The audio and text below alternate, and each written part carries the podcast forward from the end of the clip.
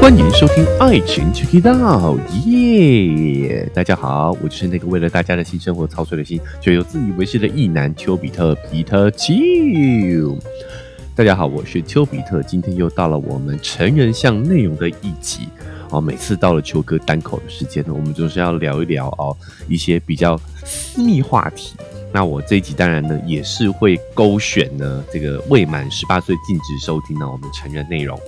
但是呢，其实老实说，我觉得啦，哦，今天的这个集数呢，其实未成年也应该要听听。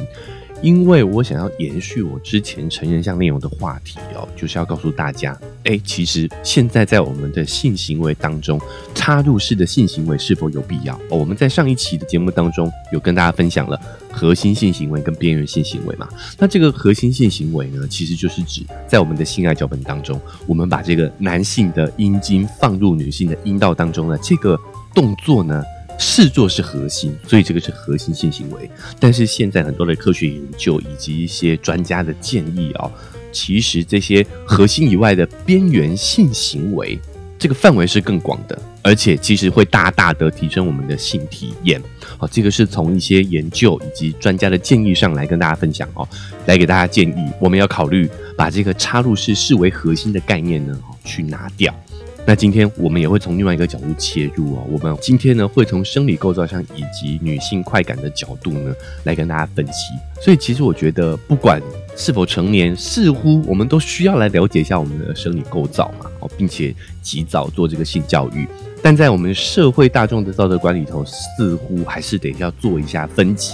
这个年龄分层会比较好一些。哦，所以我还是把这个勾勾勾上啊。那如果你听了，你也觉得哎，这个知识对你有帮助的话，也欢迎大家可以再主动去分享给你身边哦，你觉得他需要这个知识的朋友们。好，那这个前庭再要先说到这里了哦，我们就进入主题。那在讲这个插入式之前呢，我得要再做一个声明，就是说，其实现在呢，我们讲插入式这样的一个说法来形容说男性的阴茎插入女性的阴道的这个行为啊，其实已经是有一些争议的了哦。因为有一些人认为呢，其实插入式的这个动作哈，是有一方是主动，一方是被动的，一方是主体，一方是客体的。就是插入的这个动作呢，是有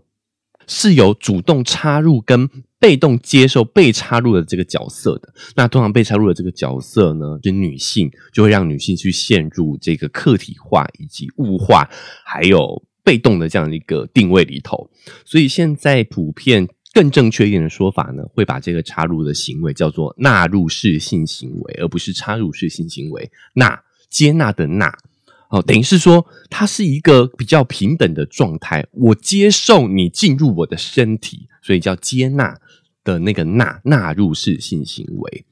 但为了口语上方便啊，哈，呃，我还是会比较常讲插入的这个字词，但是还是把这个资讯提供给大家做一个参考哦，大家可以去感受一下这个插入跟纳入这两者语境下哦男女的这个主客体的区别，或者是主动被动的差异。中文字博大精深啊，哈，可能大家要去咀嚼思考一下哈。那回到这次正题哦，就是为什么现在呢？我们应该把这个插入纳入这样的性行为模式呢，把我们的性爱脚本当中也不能说拿掉，而是把它的比重降低。我觉得要不要插入的这个行为哦，还是是每个每个人的自由哈。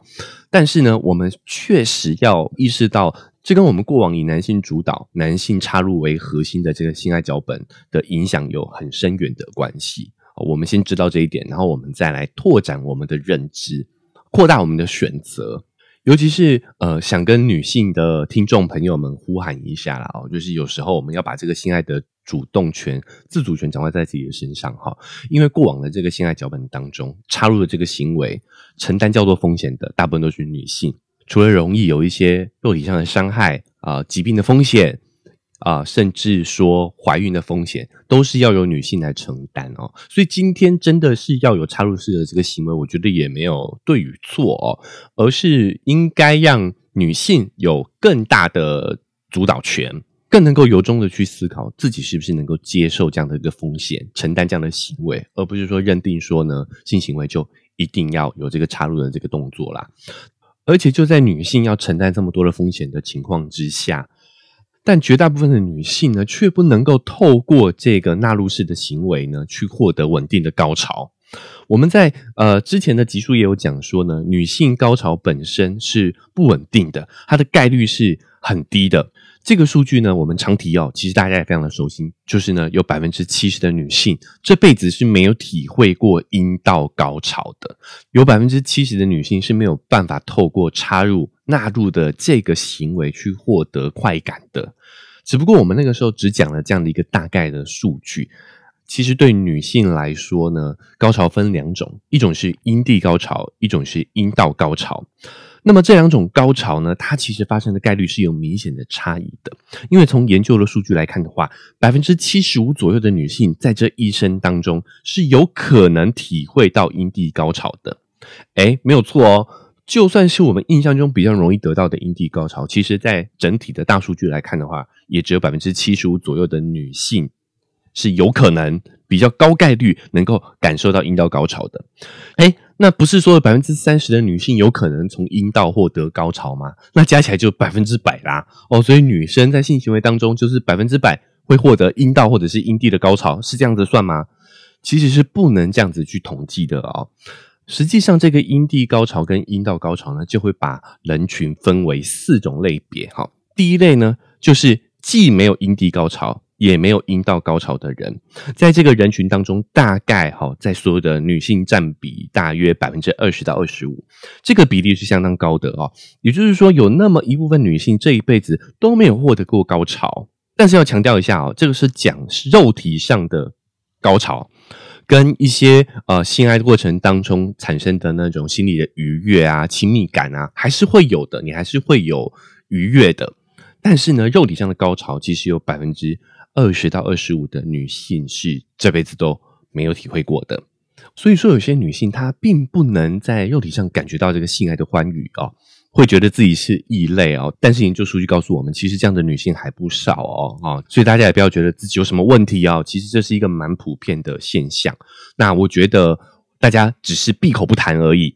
为什么会这样呢？就是因为我们接受到的这些文化哈，性爱脚本里头都会把这件事情看的是很重要啊。原来原因是因为它跟生育在过往是。强高强度绑定的，我们必须要让你觉得这件事情是很重要的啊！但其实肉体上的欢愉，真的只是性行为当中快感愉悦来源的一部分呐！哦，大家也不要大惊小怪。好，这是第一类人。那么第二类人呢，就是只有阴蒂高潮而没有阴道高潮。好，这样的人群大概占百分之五十左右，好，接近一半的女性比较容易得到阴蒂高潮，但是呢，其实不太能够感觉到阴道里面的一个快感。但第三类人群呢，就是有阴蒂高潮，同时也有阴道高潮。那在人群当中呢，也大约占百分之二十到百分之二十五左右。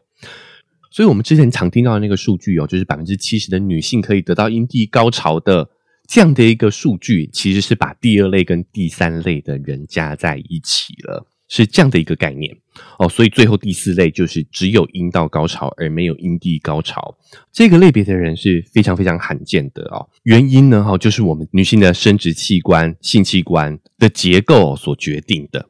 我们后面也会讲到啊，那么讲到这边，大概就大概就知道了。其实从某种程度上来讲的话呢，如果你能够获得阴蒂高潮，那么不一定能够获得阴道高潮。但是如果你能获得阴道高潮，那么大概率呢，你也是能够透过阴蒂的刺激得到快感的。为什么会这样呢？其实从生理层面上来讲的话呢，就是所有女性的每一次高潮都是有阴蒂参与的。或者是说呢，是阴蒂主导的，所以这边我就要来跟大家介绍一下哦，女性的生殖器官、性器官大概是什么样的一个结构。但是我们因为是音频节目，所以我尽量形容好吗？哦，大家如果真的想要更进一步了解的话，欢迎大家呢可以去网上搜寻一下哦，有很多相关科普的图片。哦，大家可以搜寻阴蒂角来了解一下女性的一个生理构造哦。我会用这个男性的生殖器官来做一个辅助啦。为什么呢？因为其实蛮有趣的。这就是为什么我们说性爱脚本的核心其实是还是男本位，还是以男性为主哦。我觉得大家对于男性性器官的了解是大过于女性的性器官的，甚至连女生自己可能都更了解。男性的性器官哦，打引号的啦啊，但是呢，呃，其实呃了解男性性器官呢，也可以帮助你了解女性的性器官，因为两者在于我们胚胎发育的初期呢，其实是同源性的器官，它其实。男生的性器官跟女生的性器官都可以找到相对应的部位，好，好，所以你可以想象呢，它就是一个男性性器官的缩小版，好，缩小版，整个缩小，然后呢是藏在女性的体内的。我们的不是我们的，就就是女性的阴蒂呢，其实就是男性的龟头，男性的龟头。那这个阴蒂头的部分呢，上面有八千多个神经元，它几乎是我们身体那个感觉神经元分布最密集的地方了，甚至呢是龟头的两到三倍，是龟头神经元的分布的两到三倍。所以说，我们就常开玩笑啦，哈，讲说这个反骨男孩讲说痘痘那边才会爽哦，其实这个是有科学根据的，因为它就是我们全身上下。感觉最敏锐、感觉最敏感的地方，甚至它的感受神经元是龟头的两到三倍，这也可以理解啦。然后，毕竟龟头是长在体外的嘛，就如果它像阴蒂这么敏感的话，我我觉得男人们可能走不动路了哈。哦，所以它这个也是因为我们生理构造上面的不同而导致的，这个真的没有高低之分呐。哦，所以因为女性是。藏在比较呃内部的地方，而且跟男生一样也有包皮啊，有阴蒂包皮保护，所以它相对可以呃集中更多的神经元在阴蒂上头，也可以让我们女性透过阴蒂得到更多的一个快感。那么阴蒂的后面呢，会有一段阴蒂体哦，就跟我们男性的阴茎是一样的，而且跟阴茎一样，它里面也有所谓的阴蒂海绵体。哦，各位，海绵体不是只有男生有啊，女性的性器官也有海绵体，它也会充血、会膨胀、会变得敏感。只不过呢，哦，阴蒂体的这一段呢，会比较多的藏在我们女性的身体里面。那在阴蒂体的末端呢，就会分叉成，会岔开哈，变成两条阴蒂角，它是岔开的，成一个 Y 字形。那这个阴蒂角的这个位置啊，其实并不完完全全是固定的，它会随着你的性刺激会充血膨胀，然后它的位置会发生变化。大体上来说，它的两根触角就会在阴道的两侧围绕着我们的阴道的前缘。好，那么阴蒂下方呢，都还会有两个球状物，叫阴蒂球，也叫前庭球。那它跟男性的同源性器官就是所谓的阴茎球啦啊，所以大家对于这个女性性器官的想象呢，就可以想象是呃一个小小的阴茎，这个阴茎大概就是小指头那么小吧哦，然后呢大概只有呃我我形容没有很准确哦，但大家可以想象一下，就是一个小指头一个指两个指节般的这个阴茎，然后呢。然后下着下面挂着两颗睾丸那个样子，大家可以上网去找一下那个图片，真的跟男性的生殖器官是像一个镜像哦，只是一个在体外，一个较多在体外，一个较多藏在体内。就是这样的一个差别，然后还有一些大小比例上的变化而已，形态真的非常的类似啊，所以很多时候我真的要再次强调，我真的认为男生女生没有那么大的不同在生理构造上，其实大多都是我们社会文化去加注的啊，两我们两性之间其实真的是非常的相似。好。好，那这个前庭球呢？它在性刺激下呢，也会有充血的膨胀的情况。膨胀后，它会挤压到神经，会增加我们在这个性爱过程当中性器官的敏感度，也会让阴道口呈现一个微微打开的状态。那讲到这个前庭球，也要提及一个症状，哈，就是呢，这个前庭球在性行为当中会充血嘛。那在女性获得高潮之后的两到三个小时，这些血液就会散去，这个前庭球就会缩小。所以，如果你长时间没有办法获得高潮的话呢，那么聚集在前庭球的这些血液就会久久无法散去，就会造成呢你的下腹部，女生的下腹部会有一个胀痛感。那这个胀痛感呢，就跟你长时间没法获得高潮有一定的关系。好，为什么要提这个？症状嘞，就是就是这个胀痛感呢，有有点类似男性啊，常常会以此为借口啊，说自己呢啊有了性冲动之后呢，如果没有办法获得释放的话，就会有胀痛感。其实是一样的啊，这个真的是有科学根据。男性确实在性兴奋，然后但是如果没有获得啊高潮的话，没有射精的话，其实是会有胀痛感的。女性也有。但是这不是我们要求另一半一定要跟我们做爱的借口。你可以打手枪，你一样可以获得性快感，你一样可以去把这个胀痛感消除掉哈。好，不是一定要插入才能够消除这个胀痛感的，好吧？男生，好，女生也不要骗了。好，那反过来说。女生其实也会有这个胀痛感，如果你获得了性刺激，但是却长时间没有办法获得高潮，也会有这个胀痛感。好，相互理解一下啦啊。所以说，再次讲，这男女生真的没有那么不一样啦哈。好，那我们回到这个生殖器上头啊，啊，所以阴蒂头稍微露出的是这个阴蒂头，然后有一个，然后下面有一节阴蒂体，然后下再往下是阴蒂角包围着我们的阴道，然后还有这个前庭球，大家大概知道了哈。感兴趣的可以上网去找一下这个图。那我们回来说一下这两种高潮，其中一种是阴蒂高潮，大家相对比较熟悉的，好，就是通常我们只要通过刺激阴蒂头、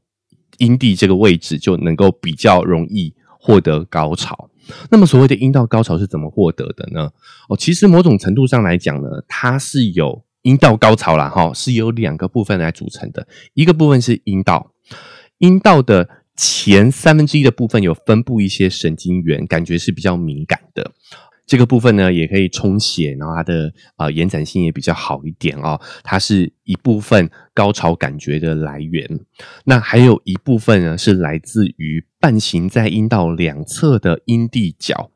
也就是说，你在插入的这个过程当中，所谓的纳入式性行为的过程当中，除了刺激到阴道壁之外，你同时也会刺激到阴蒂角。而且在这个性刺激之下呢，阴蒂角本身在充血膨胀的过程当中呢，也会更加的向阴道壁靠近，贴得更紧哦。那这个刺激呢，就会更好的传导到我们的整个阴蒂上头。所以，就像我们前面讲的，几乎每一次女性高潮都是由阴蒂参与的，甚至可能说是阴蒂主导的这样的一个情况。因此，大家应该就可以明白了哈，为什么说只有阴道高潮而没有阴蒂高潮的这种情况是比较少见的。要么呢，就是有一些女性确实她们在结构上是比较特殊的。有一种说法是，她的阴蒂呢，如果跟阴道、阴道口、阴蒂跟阴道口的距离是比较远的话，她就是比较不容易获得阴道高潮的原因，是因为呢。阴道虽然前段三分之一是有敏感的，是有神经元的，是有感觉的，但是绝大部分的快感来源呢，还是来自于阴蒂跟阴蒂角。所以你在插入的过程当中，其实你是在隔靴搔痒阴蒂。我这样说还清楚吗？所以说，为什么为什么只有百分之二十五左右的人可以透过阴道，透过纳入式插入的这个行为，得到阴道的高潮？而且这个概率呢是极不稳定的哦，并不代表说你每一次透过插入阴道可以让女性得到高潮、得到快感的。但同时，这个行为带来的风险却是相对高的。好，比如说呢，我们刚刚讲的几种情况：意外怀孕啊，哈，还有一些传播性的疾病，导致一些破裂、损伤、出血的一些情况，在。获得高潮不稳定或者概率很低的情况下，还有这么多衍生的风险。在这种情况下呢，哦，女性当然会开始抵触，渐渐的有意识的去拒绝这样的一个行为。同时，这种行为又是跟我们生育紧密绑定的哦。所以现在有一些呃理论，甚至把这种纳入式的性行为直接就把它定义是生育行为，而不是是一种性行为。那虽然我个人觉得，其实没有必要把它这样子一刀切哦。毕竟我们现在的呃避孕措施算是非常好取得，不管是保险套还是避孕药哦，其实都可以把我们的插入式的生育的这个风险有意识的去降低。但是这个前提呢是呃。双方至少要有一方是有这个积极的意识的，对吧？所以它也不能够完全降低纳入式在意外怀孕这一方面所造成的风险，所以会有这一派的思想，其实你也能够理解。尤其在我们的所谓的性爱脚本，长时长时间以男男性的意愿为本位，男性的快感为主，这么长时间进行这样的一个对于女性在性行为上的这个压迫。我相信呢，他们有这样的一个反弹呢，其实我也是可以理解的。但是我觉得这样的对立一刀切的这种分方式呢，并没有办法去解决实际上的这个问题。毕竟我们绝大部分的人呢，在情感上还是是绑定在异性上头的。所以我今天这一集分享的内容，其实是想分享给女性听众之外呢，我也希望男性听众呢，可以透过这一集分享的内容，更了解女生，更了解你的伴侣，知道说女性快感的来源就来自于豆豆那边。啊，要多做一些边缘的性行为，才可以让你们之间的这些亲密行为是可以让双方都得到满意的哦。那在女生来说的话，我们也要有意识的在这个性爱脚本当中拿回自己的主导权。我觉得要不要进行纳入式的性行为，要不要接受对方的阴茎进入到你阴道，女性是有决定权的，男女双方是可以站在一个平等的立场立场上来讨论的哦，不是今天。被插入，你就是客体。我觉得主体客体是在于一个主动性的问题。如果你真的在纳入的过程当中是可以得到快感的，或许肉体上的快感没有到那么的高哦，但是可以让你的心理得到那个亲密的感觉，得到相互占有、肉体交缠的那个心理上的快感，我觉得何乐而不为？而是在于说你是主动选择好这个这样的一个性行为的方式的。如果只是要获得快感，我觉得真的只要刺激阴蒂就够了。但是只要呢，你认识到了纳入式所带来的风险，好，你有意识的去降低这些风险的概率，比如说呢，撕裂啊、哈流血啊这样的一个情形，可以透过润滑液来降低。然后呢，呃，记得要做好避孕的措施，戴保险套或者是吃避孕药，这些都是可以降低纳入式这个本身带来的风险的。那如果在这个风险降低的前提之下，哦，你又非常乐意哦发生跟你的另一半发生这个纳入式的性行为，我觉得这个完完全全是可以做这样的选择的，而不是说呢，你今天选择被男性插入，你就是啊下贱。啊，我讲的只要直接一点，哦，其实没有这样子的，哦，就是在这个性行为的脚本上头，每个人都是自由的，每个人都是可以去撰写自己的脚本的，只是我们要有意识的去做出自己的选择。但是在做出对自己真正有利的选择之前，啊，我觉得我们提升我们自己的意识，提升我们的知识也是非常的重要的。所以我也啊非常推荐大家可以上网去找找看，不管男生女生啊。都可以去搜寻一下这个阴蒂角，然后我们刚刚在呃节目当中提到这些关键词，都可以上网搜搜看图片哦，来了解一下哈自己身体的构造以及你的伴侣的构造到底是长什么样子。你会发现呢，男女的性器官对比起来真的是异常的相似，非常的有意思。好，那因为时间的关系呢，我们今天的节目就分享到这边啊，提供这一些生理上的资讯给大家做参考，希望大家呢哈都可以摆脱这些传统的性爱脚本。去挖掘出适合自己、适合伴侣双方、属于完全属于你们的这个性爱脚本啦。好，那以上就是这期节目的分享啊。以后呢，我如果看到这一方面呢，成人相关的新知，也会透过这样的一个方式来跟大家做个分享。所以，如果你不想错过的话呢，不管哪个平台收听的，记得追踪加订阅起来，才不会错过节目的更新。Apple Podcast 跟 Spotify 也都可以留下五星好评，帮我们节目留下一个好评哦，并且在留言处留下你的感想，我们都会在未来的节目当中跟听众做一个互动。那想更快速直接的互动的话，可以在 IG 搜寻丘比特秋天的秋，就可以找到秋哥啦啊。那就像我说的，我觉得这一期的生理课啊，我们的性教育生理课呢，非常值得让更多人听到。所以如果你也认同的话，欢迎大家可以把这期节目分享出去，让大家都可以更了解自己跟啊伴侣的生殖器官到底长什么样子。这个对于我来说也是非常重要的。文字说明栏位还有一个赞助的链接，点一下这个链接。呃，请我喝杯咖啡，我就会更有动力把这个频道进行下去。那以上就是我们这期节目的分享啦，我们下个礼拜再见，拜拜。